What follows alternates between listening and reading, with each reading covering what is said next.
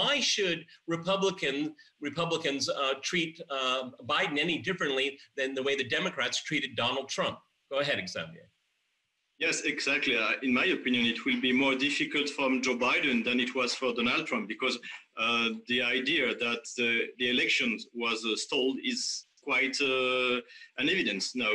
And, um, uh, you know, actually, in my opinion, it's uh, the end of the moral predominance of the liberal, not only in the United States, but actually in the world. And, you know, I can compare that with what happened in in France with the yellow jackets because uh, Macron uh, re repressed this movement by using uh, something like a bloodshed, but he continue continues lecturing the rest of the planet about, uh, uh, for instance, Lukashenko in Belarus.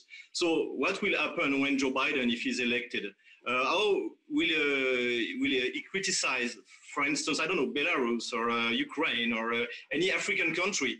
as long as, I, in my opinion, there is no evidences that there is a massive fraud in the United States. So it's a complete, complete loss of moral predominance of the West and especially of the U.S. liberals. Yeah, exactly. You know, Glenn, the, the it seems to me that the, the left has has uh, forgotten what democracy is all about because for them democracy is the pursue uh, to, in, is to pursue an ideology. It is not to look for representation. They've moved away from representation. The democracy in the United States it's when the Democrats win the election. Um, that, that's quite terrifying. It's very. It sounds like the Stasi to me. That you know they they want to cleanse the body politic of these impure thoughts. Uh, again, this has nothing to do with democracy. It is about the promotion of an ideology that is alien to half the country. Xavier. Actually, it's a ultra left. Uh, Ocasio-Cortez, she just want to make a list like uh, like uh, the Bolshevik uh, during the Russian Revolution and uh, sending people uh, to jail to punish them. for instance, if you gave to the Donald Trump's campaign forty dollars or hundred dollars, you will be punished. You will be on a on a list.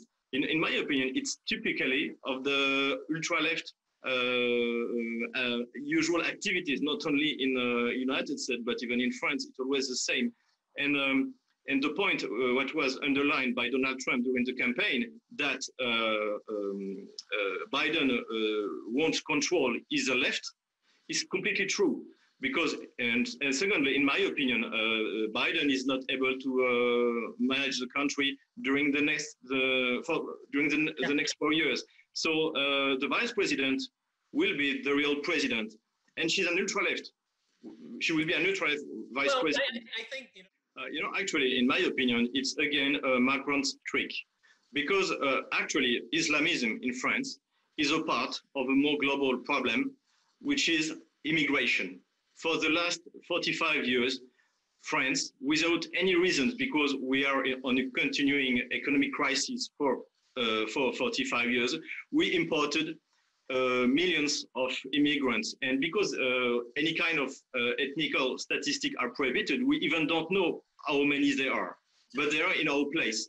And you know, the Islamism, of course, is a problem, but it's a small part in a more global problem. For instance, the, the French um, criminologist uh, Xavier Raufer said that 80% of the crimes uh, in the region of Paris is linked to migrant population. So, and we, and we are talking in France of places without any control, uh, where uh, nor um, uh, policemen, neither firemen, no, they, no, they no. to go inside. They are under control. There is a, a book was, was just published about that, about drug traffickers. We have some small uh, Medellin cartels everywhere in France. And in my opinion, uh, Emmanuel Macron wants to make us believe that we have a religious war. No, we have a global immigration problem. And if we don't have this uh, uh, migrant, we don't have any uh, Muslim problem. So it's not a religious problem. It's a it's a massive, uh, maybe unsolvable uh, migration problem. Well, and um, and you know, actually, just to, to finish, Macron would like to solve this problem. How the left republic uh, fight against the Catholic during the 200 last 230 years. So we are they are using the secularistic secularist ideology to explain that uh, we need uh, uh, an, Islam enlightened by philosophy. Well, that, yeah, yeah. That's, that's such, that's we don't have to forget that the last 40 years in France was built by the liberals, a complete different parallel society.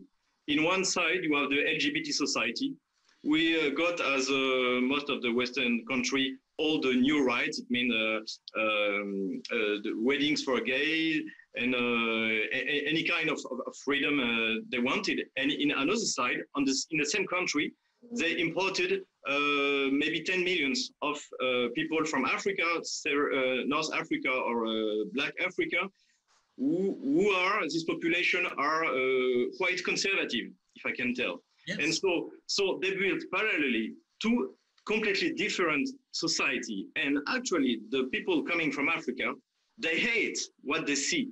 Uh, and not only uh, with the Islam, but even for the, for Christian, for, for a black Christian uh, uh population, seeing this uh, wedding for gay is, uh, is, is, unacceptable. So actually, they, they themselves created a situation on the name on that everything is possible that we can there is no identity we can rebuild the, the, the, the identity of the black people from africa the arab people from africa and uh, uh, created such a transgender people and, uh, and give them the right to to uh, to have surrogate uh, mother and so on and so on so um, the left created in france a society that couldn't work, that it won't work actually. And uh, we were talking about uh, if you want to talk about how to solve this problem. I have no idea. Actually, I have no idea what they did. Well, you know, I mean, it, they, we heard this argument many years ago in the United States that demographics is destiny. Glenn,